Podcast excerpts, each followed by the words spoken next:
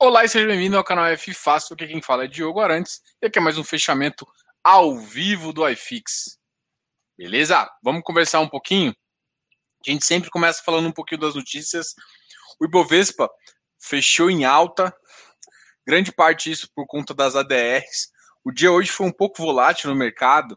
A gente conseguiu notar que hoje é dia de, fech... hoje é dia de vencimento de índice, então existe toda uma, uma preocupação aí de de comprar alguns ativos e realmente fazer essa modificação aí. Isso é um dos, um dos detalhes aí.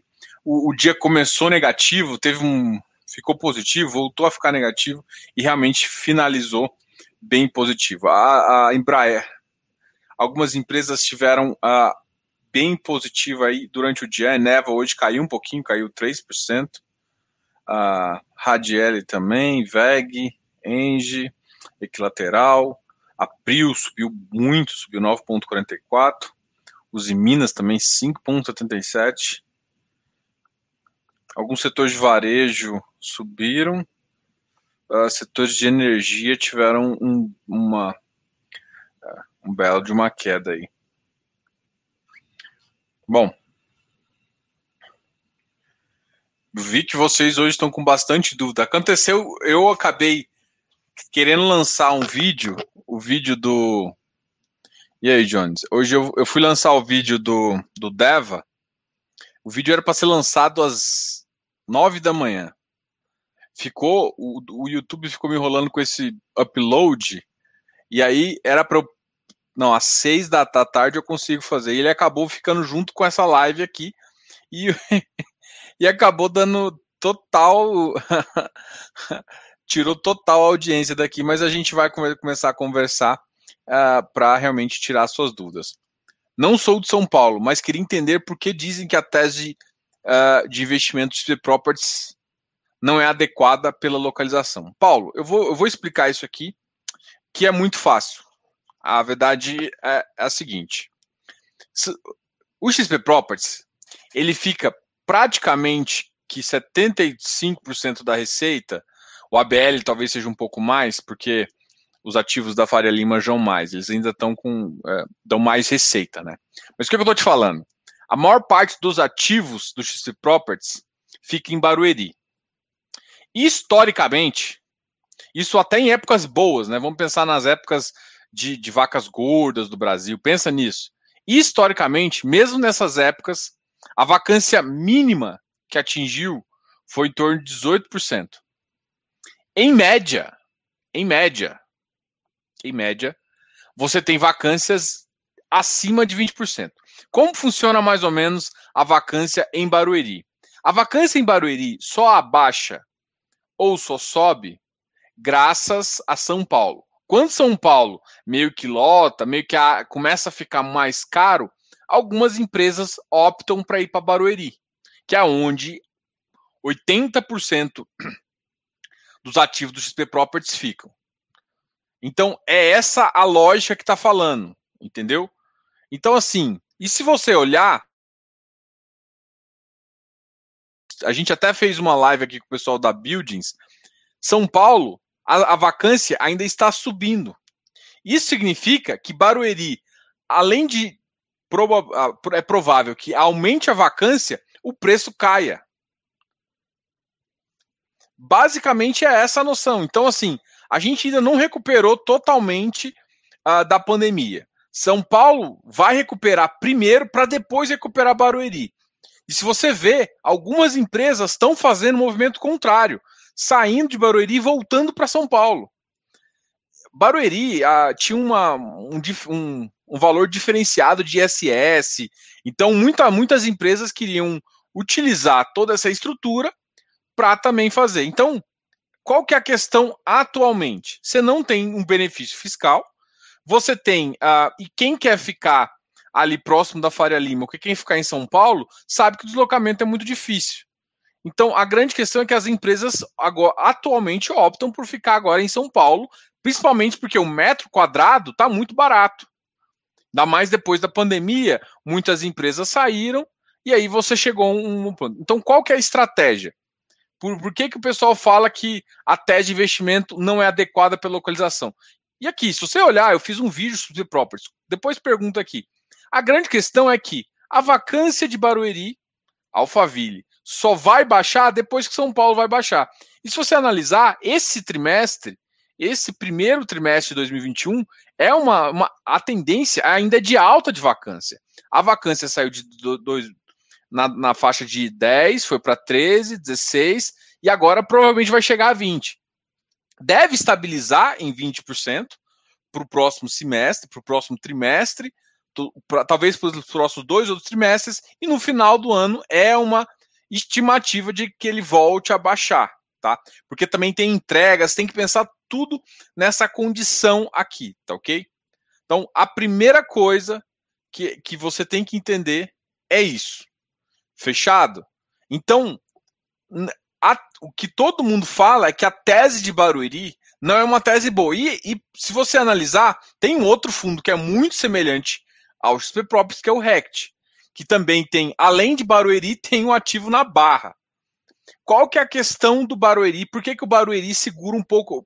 Por que, que o RECT segura um pouco mais de preço? Porque ele tem mais RMG do que o XP Properties. O XP Properties está sofrendo com vacância. A, a segunda emissão foi uma segunda emissão que deixou a maioria dos cotistas que entraram totalmente insatisfeitos. Então existe também um movimento de insatisfação dos cotistas, porque alguém entrou a 100. Na segunda emissão não era necessário fazer a emissão. Eles fizeram a emissão para melhorar o fundo, mas não melhorou quase nada. Então o fundo continuou, manteve o nível de risco ainda em Barueri. O que não fez, assim, se você olhar o meu vídeo, foi isso. O grande problema foi, baixou o risco com a nova compra? Baixou o risco, mas mesmo assim, não baixou nem um pouco do que era suficiente, do que era necessário para realmente é, ter isso. E, e se você não consegue resolver um tipo de problema desse, me desculpa, mas. E assim, eu não, não, não me surpreende nada se há algum movimento, alguém antecipando o inquilino saindo ou não. Então, para você saber que existe sim informação desencorajada uh, e informação desencontrada. Pode ser até que eu uh, tenha já saído algum, alguma informação de que saiu algum inquilino, ainda não, eu ainda não terminei de ler os relatórios aqui. Mas essa é a saga do XP Property. Jogo, e quando vai melhorar? Cara, primeiro vai melhorar São Paulo, depois a gente pensa em Barueri, mas primeiro São Paulo e vai demorar ainda um pouquinho. A tese de São Paulo, por exemplo, que eu vejo é um ano, um ano e meio para pensar em alguma coisa, tá? Então, Paulo, é isso, bicho. Então, tem que pensar no que, que você tá no que, que você quer para tomar uma decisão aí do que fazer. Você pode segurar? Ah, Diogo, nunca vai voltar? Nunca é uma palavra muito forte, né? E tem que lembrar que Barueri, Alphaville, não é Macaé, né? Vamos dar as proporções. Não, não ache que também é o nossa, isso aqui é o XPCM, vai cair, vai assim. Pô, não dá as qualidades, né? É, são ativos AAA, são ativos de qualidade, e Macaé tá do lado. O Macaé não. E Barueri, Alphaville, tá do lado de São Paulo, do lado mesmo. Macaé não tá, a estrada é muito ruim, enfim. Nem, nem a gente nem vai entrar nesses méritos aí. Então, assim, vamos colocar cada, cada ativo ruim na sua cesta.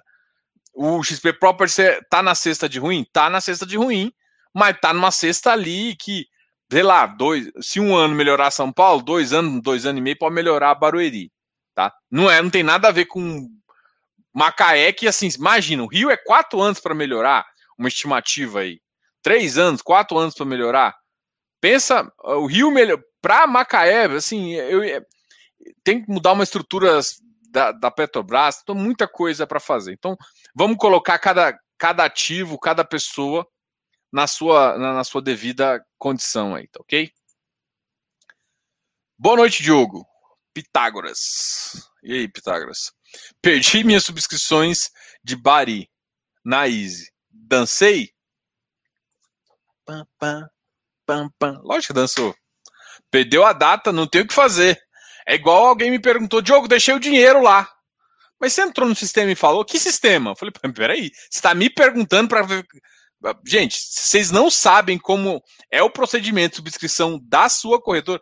Não é o seu caso, não, Pitágoras, tá? Eu sei disso, você sabe e tal. Você deve ter esquecido, né? esses caras ficam aí curtindo carnaval, esqueceu que tem. Esqueceu da pandemia, né? Esqueceu da pandemia, foi curtir o carnaval e esqueceu de fazer essa competição. Aí perdeu, né? A, a EasyVest, eu acho que até meio-dia, lembrou três da tarde. Hum. E aí agora dançou, dançou. Agora, para muitos outros amigos que não sabem fazer isso, não não existem assim as pessoas corretas para você entrar é em contato com a sua corretora que vai te explicar a forma de você fazer a subscrição. Quando você ganha o direito, não é só deixar o dinheiro na conta, não. Isso tem que ficar muito claro na sua cabeça. Mesmo quando você compra o direito, isso não significa nada para a corretora. Porque você pode fazer trade, você pode fazer o que você quiser.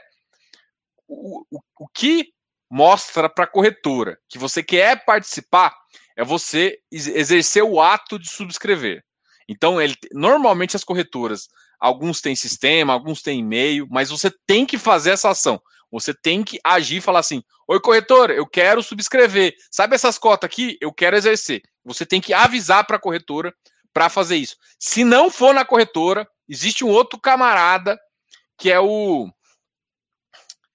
Uh, que é o. Não é o administrador, não. É o escriturador no escriturador, você pode também, no dia, Pitagas, fique esperto aí, porque olha se você perdeu o Bari ou se ele não pode, você ainda não pode fazer pelo escriturador. Normalmente, o escriturador demora um dia a mais, tá? Só, só um detalhe, não todas é possível, mas a maioria, se for se for alguns escrituradores, é possível fazer um dia depois, tá? Mas aí você tem que correr atrás e saber. Só que tem que mandar um monte de, de papel assinado, é uma canseira, tá? Não recomendo que isso seja sua praxe. Ah, só para lembrar. A primeira coisa é a seguinte: amanhã a gente vai conversar com o Bruno Almeida e com o Henrique Coelho, que são diretores da Convest, são, na verdade, foram meus sócios, a gente trabalhou junto lá na Convest, eu era diretor financeiro. E o que, que, que acontece? A gente vai falar um pouquinho do monitoramento do crédito. Então, estou trazendo é, a melhor servicer para falar justamente sobre crédito. E aí vocês vão entender um pouquinho. E para vocês entenderem também como e o que, que é uma servicer e como é que funciona. Para dar dimensão de como é a Convest, a Convest hoje ela faz o monitoramento da maioria dos, dos CRIs que a, que a dos CRIs pulverizados que a, a que a FortSec emite. Se você for olhar, abre o termo de utilização, você vai ter lá um papel service. Você vai ver que muito desses desses termos de utilização tem a Convest como service.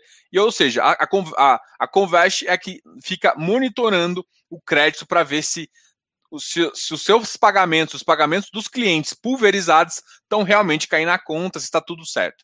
Eles vão explicar bem melhor do que eu, vão explicar direitinho lá e a gente vai falar um pouquinho das tecnologias que eles utilizam e das informações justamente para você entender como funciona, para você ficar talvez mais tranquilo em relação a, a toda essa operação que tem de pulverizado e tudo mais. Além disso, a gente vai conversar na sexta-feira, a gente vai fazer uma live extraordinária.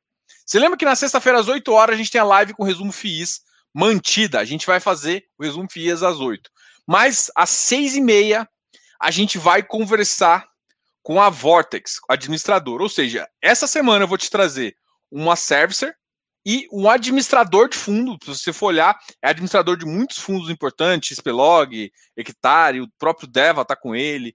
E assim, tem um monte de fundos que é com ele. A gente vai falar um pouquinho do imposto de renda, né? Eles estão lançando um sistema de imposto de renda e também vão explicar um pouquinho como o administrador, qual é o papel do administrador num fundo imobiliário.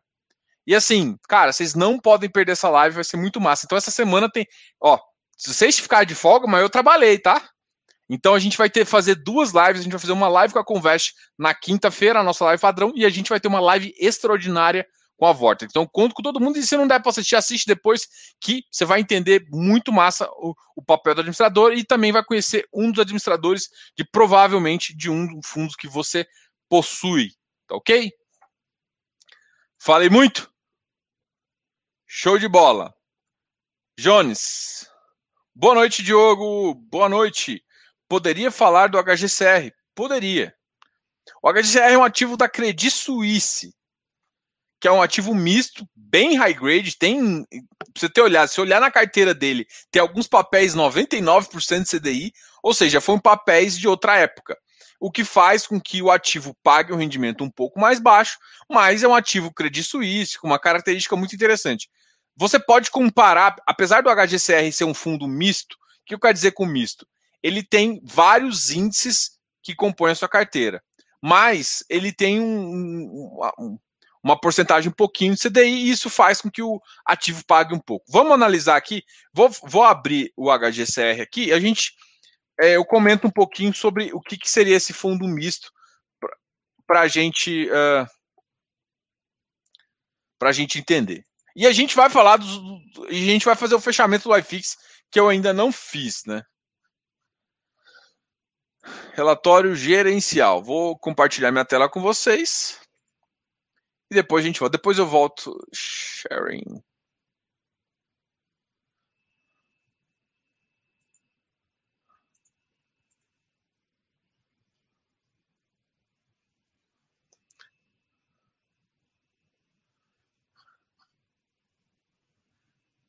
Esse aqui é o HGCR, foi o fundo que você pediu, né? HGCR, porque esse fundo é um fundo Credit Suisse que eu, assim, normalmente quase ninguém pede. Só que é um fundo, você, você vê, apesar de tudo, é um fundo que voltou praticamente para a cota patrimonial, né? Ele está na faixa aí de 103. Deixa eu só confirmar hoje o preço dele de fechamento, que eu não consegui ver ainda. 104 Ó, o fundo fechou em 104, a cota patrimonial é mais ou menos 105. Então, um fundo que voltou para a cota patrimonial. É, Vamos olhar o que eu comentei com vocês, né? Falar que o fundo é misto. Essa aqui são as operações, né?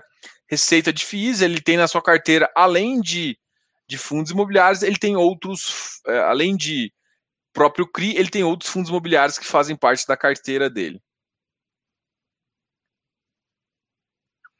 Isso aqui é o número de cotistas, volume financeiro, um ativo que cresce o número de cotistas, tem 60 mil cotistas.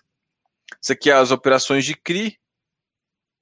Então, hoje o fundo está 72% alocado em CRI corporativo, tem uma pequena parte, 4,8% em CRI residencial, uma pequena parte em LCI, renda fixa 6,3%, eu acho que é um caixa, e FI 16,2%. Quais são esses FIs? Vamos olhar aqui. Também vamos olhar qual que é, ó, indexador aqui. O maior indexador é o CDI, com 50,1%. Tem uma taxa de CDI mais 2,7%. O segundo maior indexador é, 4, é o IPCA, com IPCA mais 7,2% e o GPM com uh, 1,9%. Isso aqui o GPM é quase nulo aqui. Essa aqui é a característica da, da LTV. Num, num, num fundo corporativo, esse LTV é muito importante de se analisar. Ou seja, a maior parte do LTV ali o grosso está entre 60%, entre 40% e 80%, né? 80%, dependendo da operação, pode até ser um pouco apertado, tá? Essa aqui é uma característica, ele é um ativo que por essa talvez seja um defeito desse ativo, né? Esse é um ativo que ele, ele prioritariamente ele tem que ficar com uma, com uma grande quantidade em rating. Ah, Diogo, mas isso é bom? Cara, isso teoricamente é bom, mas para algumas operações, você sabe que o rating tem um custo, um custo anual. Esse custo anual é pago por alguém, é pago pelo CRI. Né? O CRI tem uma estrutura muito semelhante de um fundo, ele tem assembleia, tem tudo mais. Mas beleza, o que eu quero te falar é o seguinte: se ele está pagando de onde, você concorda que ele tira do lucro? O que eu quero te dizer? Eu quero te dizer que uma classificação, apesar de ser positiva no pensamento de crédito, ela baixa um pouco a sua taxa.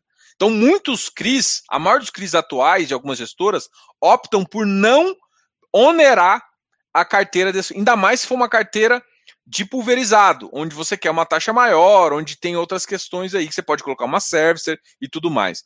Mas esse, esse é um fundo característico e na, no regulamento dele ele tem que ele tem que ter uma, a maior parte a, dos ativos numa, num rating determinado. Isso faz com que as, as tarifas, as taxas que vão das operações já venham intrinsecamente mais baixas do que para um outro fundo, entendeu? Então, mais é um fundo também que Aí vamos pensar do lado, estou falando do lado negativo, do lado positivo é com alguém, uma, ou seja, uma, uma, uma agência de, de, de, de rating avaliando o risco anualmente, tá? E essa aqui é a carteira dele. Beleza? Eu acho que assim eu consegui te falar um pouquinho sobre o CRI. Vamos voltar aqui para mim. Beleza? Ah, boa noite. Fala o que eu já falei. Boa noite. Aumento de 20% do capital da oferta.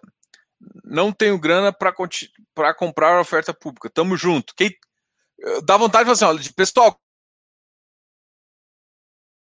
tá mão. Tá difícil a oferta pública, viu? Tá difícil. Pô, Diego não. Diogo, Diogo, Diogo. O Rodrigo aqui. Pô, Rodrigo, é Diogo. Diogo. Rogério, oi Diogo, você viu que Tari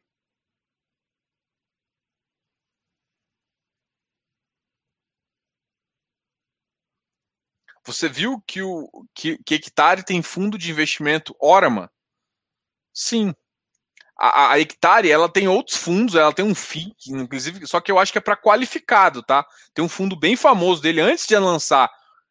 Não sei se vocês conhecem, mas antes de você de lançar o próprio HCTR, que ficou muito famoso, ele tinha fundos, ele já tinha fundos que mexia com a mesma estrutura, só que fundos com a característica CVM 555. O Devan também, para quem não conhece, o Devan tem, pelo menos na Orma, na, na Guide, uh, e nessas, em algumas corretoras aí, tem pelo menos quatro ou cinco fundos. Tem o Devan, Audax e tal. O, o, o Hectare também tem, tem pelo menos um fundo, que é um fundo de. Inclusive é um fundo de crédito, mas ele é classificado como multimercado. Principalmente que ele tem uma parte de proteção ali, mas é, é um, um fundo muito interessante também. Seria viável converter esses prédios de properties em residências para atrair clientes? Não. Assim, vamos, vamos pensar. Eu entendi a sua visão. Eu entendi, mas por enquanto, assim, a estrutura de a estrutura de energia que é que eu ativo lá. Então, assim, é, o, primeira coisa, Paulo, você já pensou? Você já pensou porque nunca teve muito FI de residência? Só tá tendo agora? porque a taxa de juros é baixa, né? Se você for olhar ativos corporativos, que são aluguéis para empresa, o, o, o, aluguel é normalmente mais caro. Os, os caps rates aí, vamos pensar, não vamos pensar em cap rate, não, vamos pensar em talvez return. É, dá um return mais ou menos de 7%, 7,5%. Isso seria um, um retorno on equity, um, um ativo que você colocaria para alugar. Se você aluga sua casa, ou um ativo para residência, o poder aquisitivo da pessoa é menor, mesmo um ativo de qualidade maior. Então, normalmente, o máximo que você vai receber é uns 3,5% a 4%, talvez 4,5%. Você está entendendo a diferença? Um você está te pagando 7, outro está te pagando 4. Se você quiser fazer essa conversão de cara, você está perdendo valor, você está entregando valor para o mercado. Então, na verdade, se você fizer isso, a queda é muito maior. Primeira coisa. E, e a, o mercado agora ele está conseguindo uh, evoluir nesse quesito de renda para residencial, mas é ainda um mercado muito in, iniciante. Por quê? Porque a gente não sabe se a taxa de juros se, se comportar até 4,5, esse mercado ainda se, se acaba ficando muito viável. Se a taxa de juros aumentar muito, fica muito difícil ficar viável é, dependendo da, de, de, de, de, residencial para sobreviver. Então, assim, é, é uma ideia. Se não, se assim, se não der nada, você pode tentar isso, mas o preço do metro quadrado é diferente, a estrutura do prédio é diferente. Então, assim, o prédio vai, pode ficar ocupado. Assim, você tem que torcer para a economia dar certo. Se a economia dar certo, mais rápido volta a São Paulo, mais rápido volta para Barueri, e esse prédio ocupado, às vezes até com preço mais barato, mas vida que segue. Vamos lá. Rodolfo Z. Mas terminando o prédio novo na Faria Lima, não tende a melhorar? Cara, o, o ativo. Vamos lá. Isso aqui é da última oferta. Melhorando, vai melhorar. Mas, cara, o ativo passou de estar mais ou menos 86% com, com a receita dependente em Barueri para 86. Deixa eu olhar aqui no, no artigo, que eu, eu, escrevi um artigo sobre isso. FI. F fácil, só para vocês saberem. Como é que pesquisa no Google? F fácil, XP Properties 11. Aqui, esse aqui foi meu vídeo. Segunda emissão polêmica. Aqui eu, eu mostro para vocês.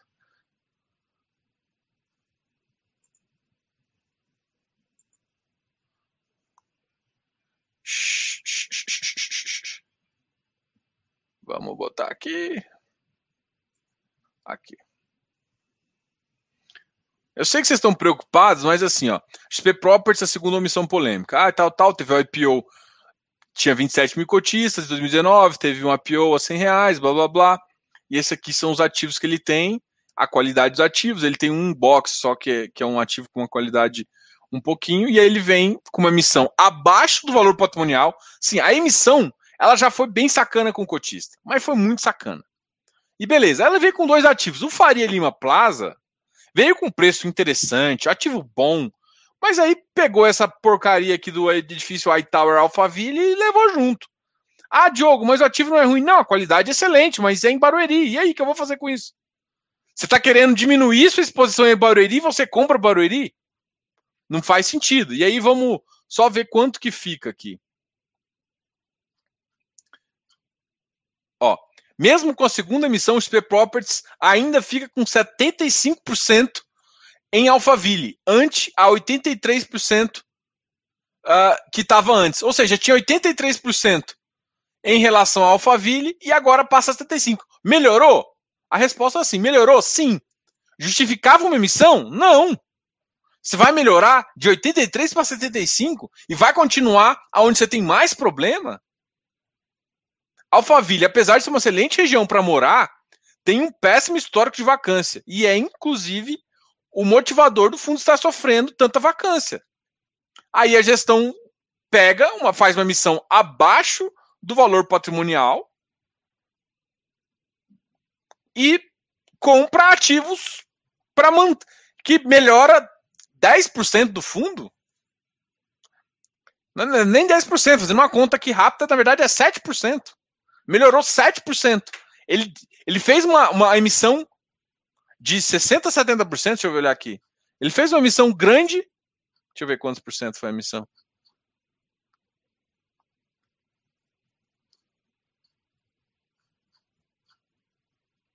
Com base no direito, a gente consegue saber isso aqui.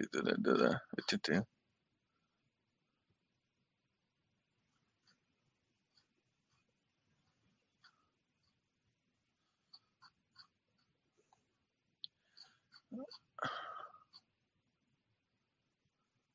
A captação pretendida foi de 300 milhões. Eu não olhei, eu não lembro de quanto que realmente foi atingido, se fosse 300 milhões. Mas é uma captação de basicamente 70%, ou seja, você aumentou 70% do fundo para melhorar 7%. Quem essa captação melhorou? Porque assim, o gestor ganha taxa de administração. Você aumentou em 70% para benefício do cotista isso aqui. Na verdade, você comprou um ativo pseudo bom, isso aqui não é verdade. Você comprou um ativo bom com. Na verdade, você maquiou uma compra. Isso aqui, é, isso aqui para mim cheira dump. Dump de ativo ruim. E, o, e aí, não sei se foi inocência do gestor, mas isso aqui foi. Foi assim, de umas. Tipo, de umas cagadas recentes, foi uma das maiores que eu já vi. Em termos de ativo. É isso. E o, e o reflexo disso está lá. E aí a, a, o, o, os ativos continuam sofrendo. Tipo assim, a questão de Barueri é que tem tanta vaga que você chega pro cara e fala assim: ele tá pagando 30 reais no metro quadrado, que já é muito barato, né? São Paulo é 80, 100. Você tá, o cara tá pagando 30, ele vira e fala assim: não, eu quero pagar 15. Porque se ele olhar, ativos bons lá estão fazendo isso a 15, porque não. Eu tô exagerando a 15, eu acho que a 20 já tem. Mas, cara, é isso. Tem, tem tanta vaga, tem, e tem tanta coisa. A vantagem de Barueri é que não vai entregar quase mais nada lá. Numa live eh, com, com, com o Fernando, a gente. a gente tinha olhado isso. Bom, é isso. Não dá para converter em RA, não assim, isso aqui chama entubar o prejuízo. Tem, você tem isso. Ah, dá para esperar? Dá, dois anos. É dois anos ou entubar o prejuízo. Você escolhe. Você vai ficar com o dinheiro parado dois anos, às vezes com uma vacância. É porque assim, para compensar o, o, o carrego, aí vamos pensar em TIR, né? Vamos pensar em você, você é matemático. Só com, assim, se você não tem rendimento, você sabe que o rendimento vai provavelmente cair um pouquinho, o que, que você faz? Você pensa em TIR. Para pensar em TIR, o preço tem que estar tá lá embaixo. Aí você aí talvez compense pensando em TIR voltando a dois anos e também tem, seria um, um choque aí para você pensar. Essa que seria uma, uma estratégia de entrada, mas se vai valer a pena, a gente teria que fazer uma continha. Mas o é TIR, porque pensando do ponto de vista imobiliário, como estratégia imobiliária, a gente não sabe para onde a economia vai dar, né? Então, assim, eu prefiro apostar em quem volta antes, eu prefiro apostar em São Paulo, né? Cara, eu fiz uma live muito legal com a IEC aqui, que dá uma intenção também do, de como o mercado está caminhando. Uma live com o Fernando Zicas também, da Buildings. Então dá, dá para você ter uma ideia do que eu estou falando vendo essas outras lives que a gente já fez, tá ok? Ixi, eu esqueci de botar água para mim. Uh, mas terminando o prédio novo, não, melhora não. Entrei com 40 cotas a 78, espero que suba o suficiente para vender sem prejuízo. Cara, eu, aqui o meu papel não é simplesmente falar, ah, você tem que comprar nesse, assim, você quer, não é papel, ah, compra aqui, vende aqui. Só estou falando assim em relação aos ativos, né? Os ativos são bons ou ruins, ou assim, o ativo de qualidade boa, mas uma localização que vai sofrer. Dá para entrar numa tese imobiliária com, com XP Properties? Dá, só que você tem que esperar mais. Então, para valer uma TIR, você tem que saber o que você quer e, e fazer um mix ali, entendeu?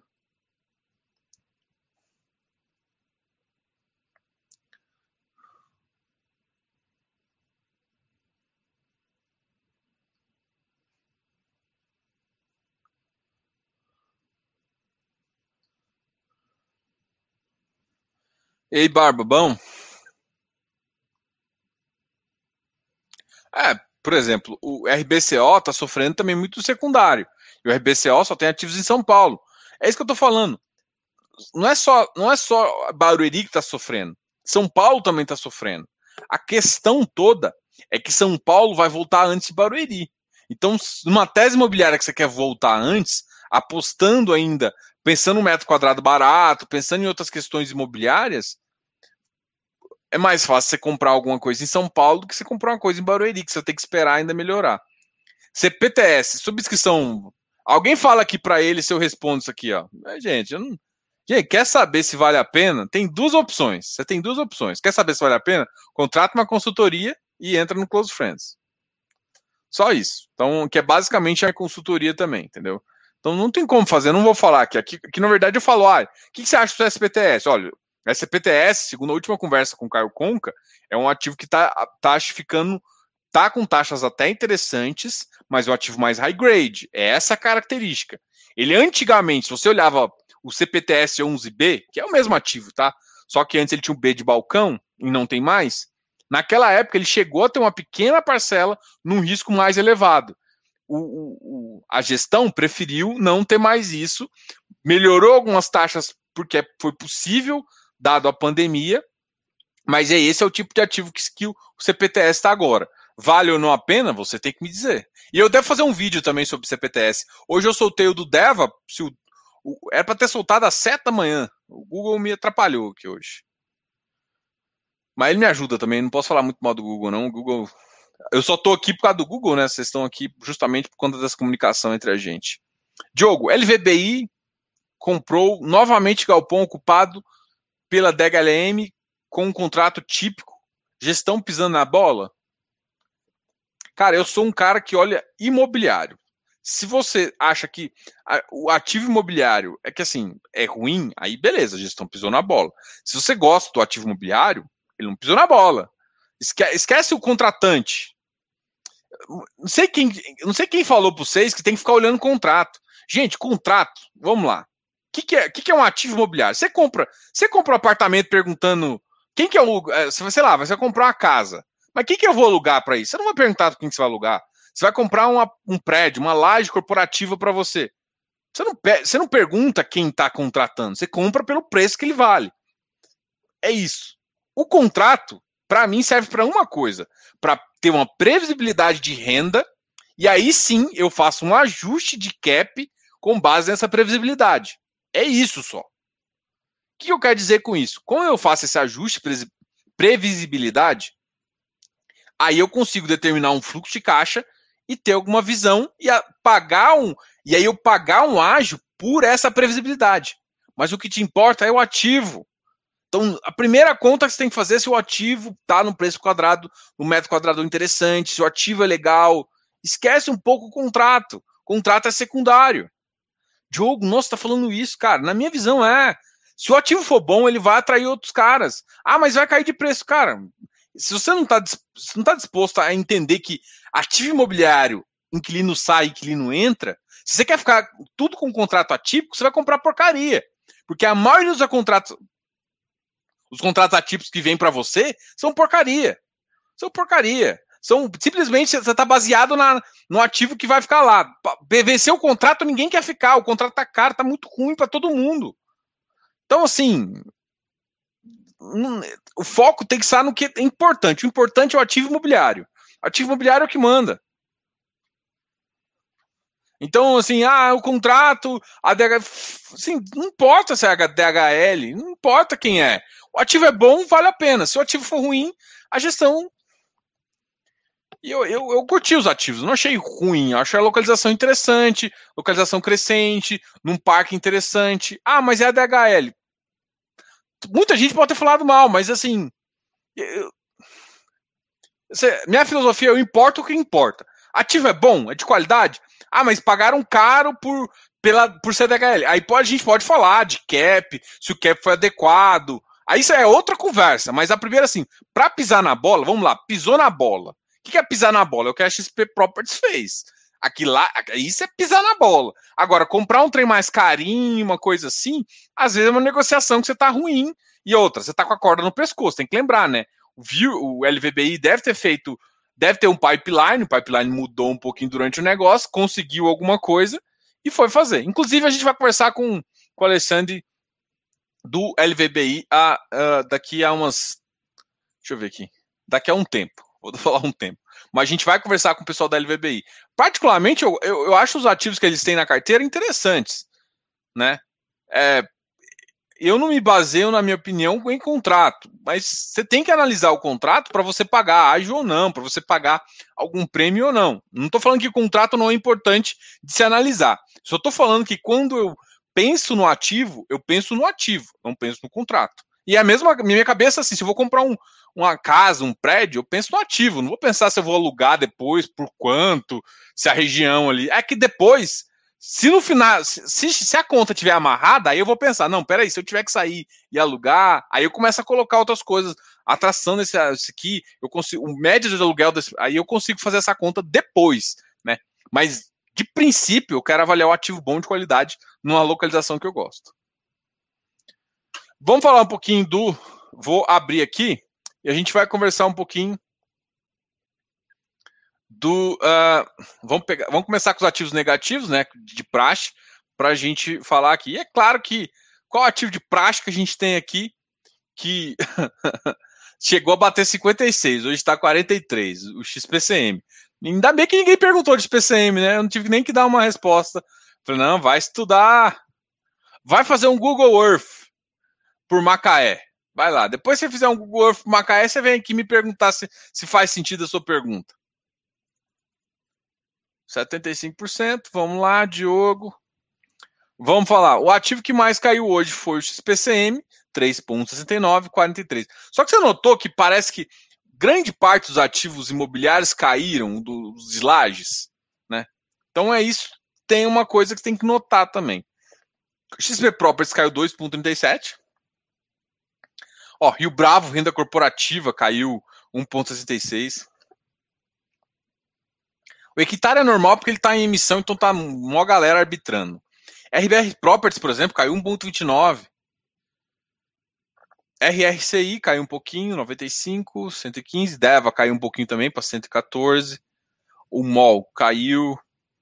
Assim, foi, hoje foi um dia de queda, assim, ó. O HSML chegou a 95, CBOP 74, XPSF 96. Deixa eu ver o volume de negociação. Eu, eu fico curioso com o volume de negociação. Olha, o volume de negociação de, do XPCM tá batendo 1.28 e do XP Properties 3.75. MIF a 130, eu também vou conversar sobre. A gente vai fazer uma live sobre o MEFI esse tempo atrás com, com o Alexandre Spontin também. Esse tempo atrás não, a gente vai fazer no futuro. A gente fez sobre o MFI já, acho que há umas duas. Um ano passado, no final do ano passado, a gente fez uma live e a gente vai fazer outra com eles. Bresco 113. É, hoje o mercado foi, ficou bem negativo, né? A FCR caiu também, mas não aqui, Habitat caiu um pouquinho. BBPO 113. XPIE bateu 92. O XPIE foi um que começou a, a ter, criar um, utilizar market maker. VRTA. Vamos agora olhar os ativos que ficaram positivos para a gente. E aí, quem ficou positivo? O NCHB hoje teve uma alta de 2,48%. Olha o volume dele. Eu achei que hoje ele ia começar a cair, né? Porque teoricamente no dia 12 era a última data com. Hoje foi quase, assim, para um ativo pequeno, assim que ele é, hoje o ativo bateu 860 mil. Foi um ativo que negociou bastante. Com a Zaragro negociou 1,13 milhões, ativo também subiu, 50, subiu para 56. Depois do anúncio dos 38 reais, o ativo disparou. Eu tenho medo só da galera não entender que a amortização, não, é, todo mundo aqui está comprando ex, né? Então não tem mais direito à amortização. E aí você tá só direito ao yield, e, e o yield vai ter um. Gente, mas o yield vai ser grande, porque tá não sei o quê. Tem que lembrar que, por mais que o ativo não esteja de, dando o dinheiro, não dê muito dinheiro, ele dá uma receita financeira. Que não é lá essas coisas comparado ao aluguel de fato, mas é uma receita financeira, né? Receita financeira é positivo. Ou seja, parte daquele da, do yield não vai ser o yield que o Guazarago vai pagar. Vai ter uma parte aí e outra. A gestão tinha feito um negócio, uh, um negócio não, uma programação de que enquanto o ativo não tivesse 95 ou 90% alocado, acho que é 90, eles não iam comprar a taxa gestão. Uma vez que você tirou o dinheiro, devolveu para o cotista, automaticamente já está cobre. Eles já anunciaram no começo do mês que eles iam cobrar. Natural. Então, vai ter umas taxas. Então, não é para olhar para o yield agora e achar que tudo maravilha, não. Tá? E tirando que pode ter um efeito caixa de, de, de bem negativo aí de despesa financeira, tá? É uma coisa que eu fico pensando também que pode baixar um pouquinho. Então, assim, daqui a uns dois meses é que a gente vai ter uma ideia de quanto realmente o Quasarago vai ficar dando de yield para ter interessante. Mas enquanto isso, a galera tá pensando aí e comprando a Lavonte. RBIV. RBIV hoje também deu uma negociada bastante, 87, deixa eu ver aqui.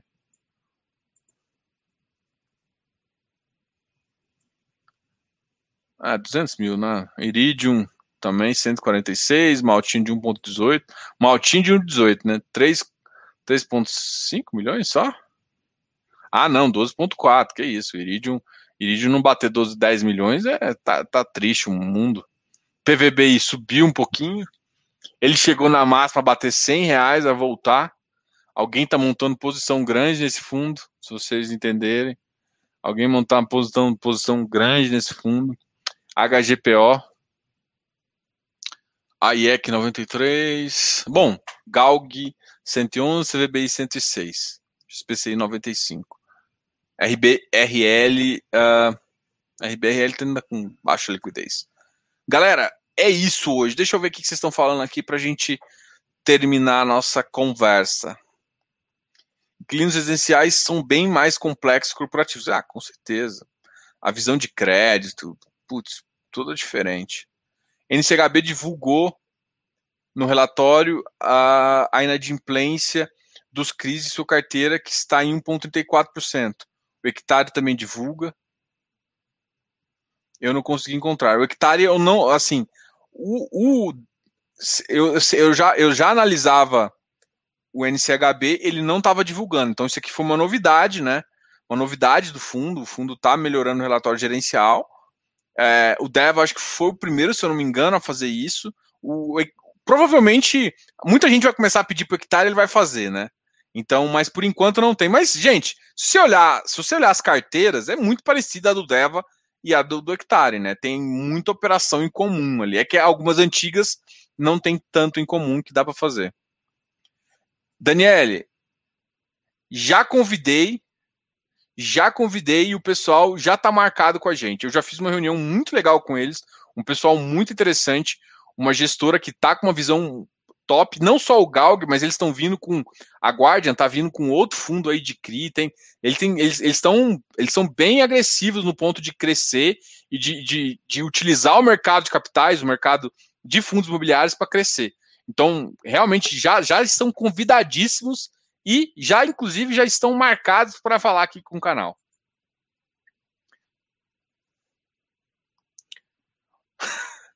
Não, Rodrigo, você tá me zoando, tá perguntando o que é TIR, né? Você tá me zoando. tá me zoando. Se você não sabe o que é TIR, você tem que fazer duas coisas urgentes. Primeiro que eu tenho um mini curso de fundo imobiliário. Faço o mini curso e aqui, ó, tem um botãozinho Seja Membro. Aqui, deixa eu. Seja Membro. Clica aqui no Seja Membro e aí você vai ver uma série de TIR, VPL, Payback, Payback descontado e todo esse material voltado a fundos imobiliários, com explicações, inclusive eu falei do modelo de Gordon, tanto aplicado para papel, para tijolo, até explicando o que está errado em cada um e como você tem que analisar o ativo. Cara, e ainda mandei planilha para galera. Então, se você não sabe o que é TIR, você corre, corre aqui. A primeira coisa, vai lá no Hotmart assina o, o mini curso. E aí, de brinde, você já vai ganhar uma aulinha sobre FDIC, uma linha sobre FIPE.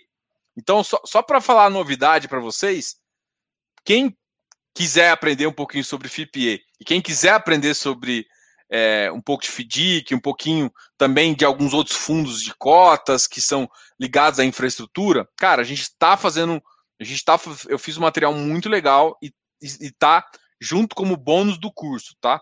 E assim, por enquanto, ele ainda está com preço promocional antigo mas assim que a gente lançar tudo, você vai ver que vai ficar um pouco mais interessante. Mas, qualquer jeito, aprende lá, que você vai entender um pouquinho sobre o que é tiro e como analisar isso, tá ok? Barba, me fala um high grade para, para estudo.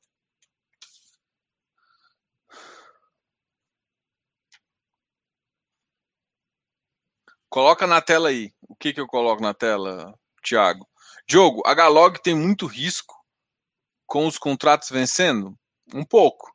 Mas se você, igual eu falei, se você gosta dos ativos, confia nos ativos. Eu, eu, eu, eu assim, eu vejo que tem algumas coisas, mas bons ativos atraem bons contratos. Então, é basicamente isso. Mas agora, eu, eu mostrei minha tela já. 9 e 6.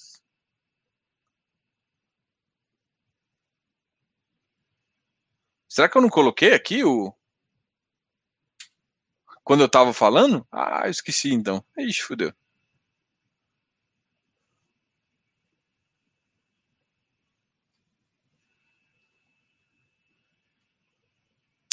Pessoal, sei que vocês estão.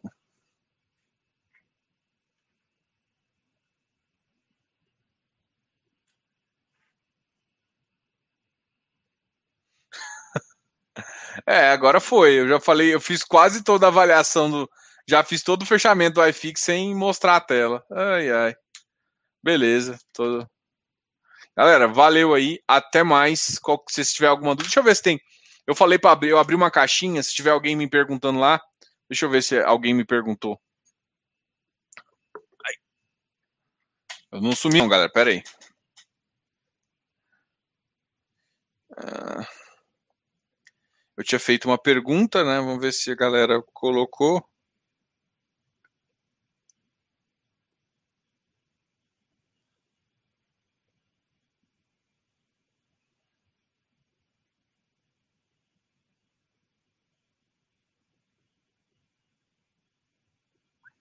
Não, a maioria de vocês não fizeram muita pergunta aqui, não.